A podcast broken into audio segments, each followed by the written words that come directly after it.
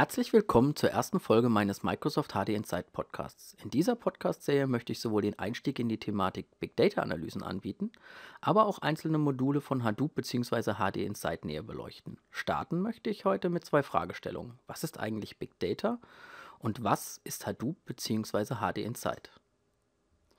Big Data ist eines der meistdiskutiertesten Themen der letzten Jahre. Die eigentliche Herausforderung für Unternehmen sind dabei, das Maximum aus den bereits existierenden Daten ziehen zu können, aber auch ein Gefühl dafür zu bekommen, welche Daten man für die Zukunft sammeln sollte.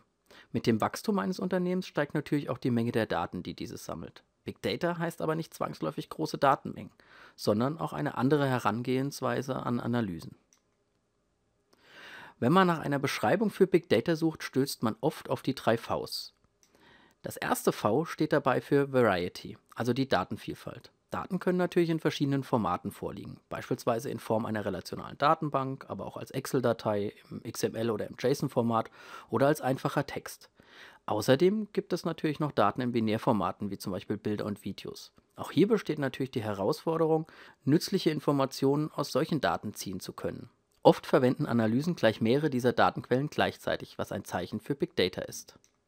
Das zweite V steht für Velocity, also die Geschwindigkeit, mit der wir auf die Daten zugreifen. Durch den Anstieg der Datenmengen stellt sich natürlich auch irgendwann die Frage, ob Daten immer in Echtzeit angezeigt werden müssen. Deshalb wurden Prozesse genutzt, um Daten vorzuberechnen.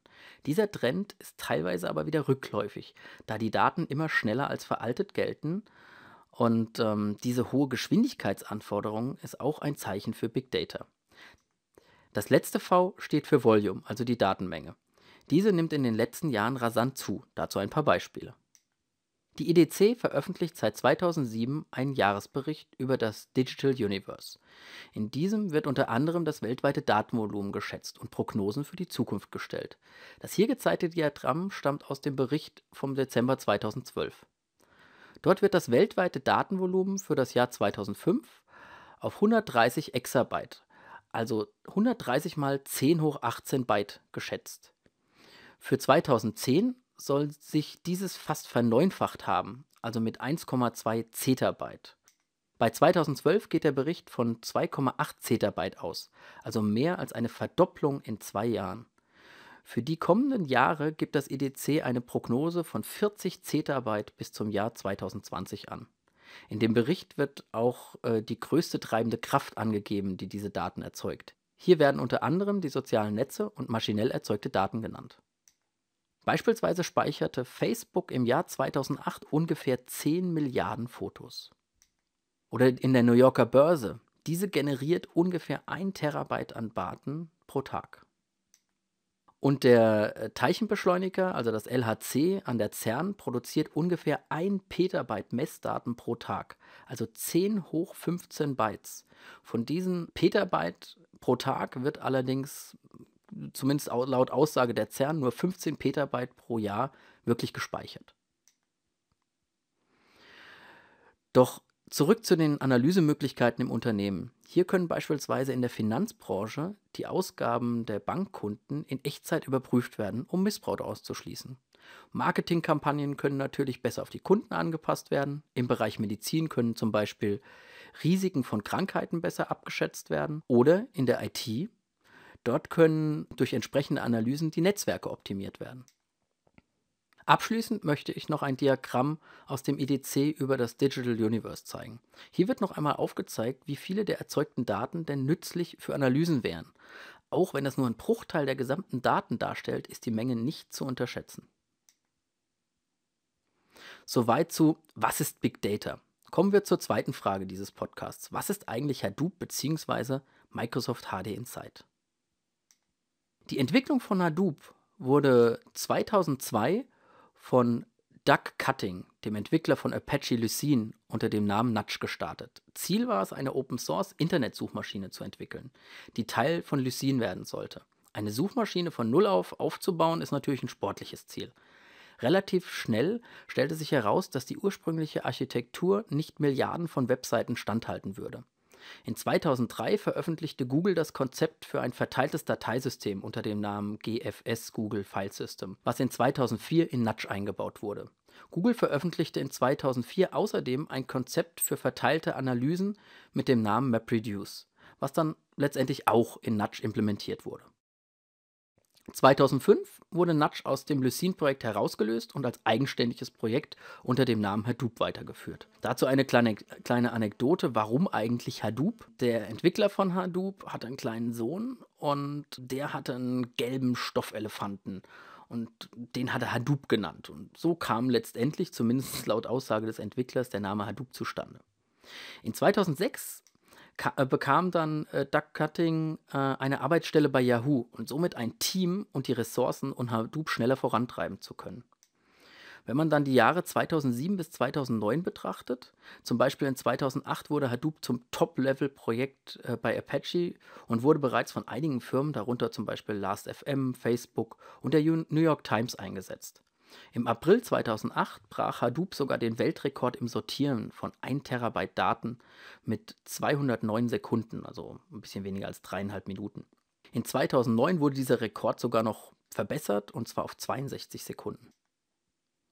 Jetzt ist natürlich bestimmt schon aufgefallen, ich rede immer von Hadoop und Microsoft HD Insight. Da stellt sich natürlich die Frage, wo sind hier die Gemeinsamkeiten? Wo ist da der Unterschied? Microsoft beschäftigt sich seit einigen Jahren mit Hadoop und hatte verschiedene Projekte, zum Beispiel Hadoop on Windows Azure, gestartet.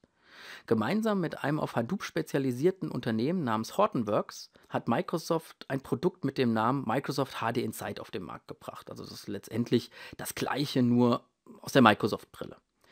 Dieses wird derzeit für Windows Server, aber natürlich auch für den Windows Azure-Bereich als Dienst angeboten.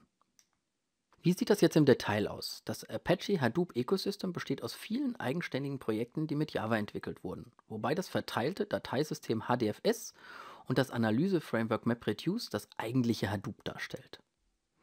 Im Laufe dieser Podcast-Serie werde ich Stück für Stück die einzelnen hier gezeigten Projekte vorstellen. Meistens wird Hadoop auf Linux-Systemen betrieben. Deshalb hat Microsoft das Ziel, dieses Ökosystem auch unter Windows anzubieten. Des Weiteren soll Hadoop natürlich nicht nur auf Windows laufen, sondern auch Produkte wie beispielsweise dem Active Directory und System Center sich mit diesen integrieren.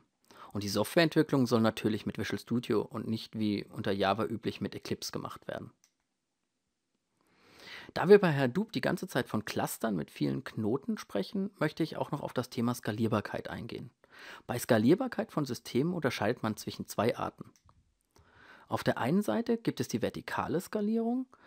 Äh, diese wird beispielsweise beim SQL-Server eingesetzt. Hier werden immer größere Maschinen benutzt, um mehr Leistung aus dem SQL-Server zu ziehen. Das heißt mehr CPUs, mehr RAM, schnelleres Plattensystem, mehr oder größere Festplatten. Meist skaliert dieses System aber nicht linear. Auf der anderen Seite haben wir die horizontale Skalierung. Diese setzt beispielsweise Hadoop ein. Hier werden viele kleine Maschinen benutzt, um mehr Leistung zu erzielen. Meist handelt es sich hierbei um kostengünstige Hardware oder virtuelle Maschinen. Deshalb ist Hadoop besonders im Cloud Computing angesiedelt und somit natürlich ein, auch ein definitiver potenzieller Kandidat für Windows Azure. Zum Abschluss dieser Folge möchte ich noch einmal einen Vergleich zwischen dem klassischen relationalen Datenbanksystem und Hadoop ziehen. Relationale Datenbanken wurden mit dem Fokus auf Daten im Gigabyte-Bereich entwickelt, wogegen Hadoop im Petabyte-Bereich mm, ja, zumindest den Fokus hat. Bei der Art der Verarbeitung lassen sich bei den normalen Datenbanken oder den relationalen Datenbanken Ad-Hoc-Abfragen stellen, sowie natürlich die Daten im Batch-Modus vorberechnen. Bei Hadoop laufen alle Abfragen in einem Batch-Job ab. Wenn Daten aktualisiert werden, geht es bei relationalen Datenbanken jederzeit. Hadoop hingegen ist dafür ausgelegt, die bereits persistierten Daten nicht mehr zu ändern und nur weitere letztendlich hinzufügen zu lassen. Relationale Datenbanken arbeiten meist mit statischen Schemas. Da Hadoop auf einem verteilten Dateisystem aufbaut und dabei jede Art von Dateien gespeichert werden können, gibt es hier nicht zwangsläufig ein Schema.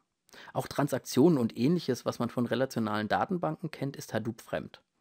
Über die Skalierung hatte ich bereits im vorherigen Slide gesprochen. Bei relationalen Datenbanken sprechen wir also immer noch von einem nichtlinearen Verhalten und bei Hadoop ja, reden wir davon, dass, dass das meistens völlig linear skaliert.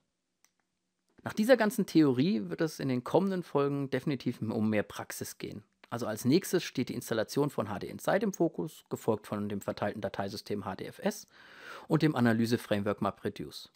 Ich hoffe, es hat euch gefallen und ich freue mich über Feedback auf meinem Blog oder auf Twitter unter Dittmann.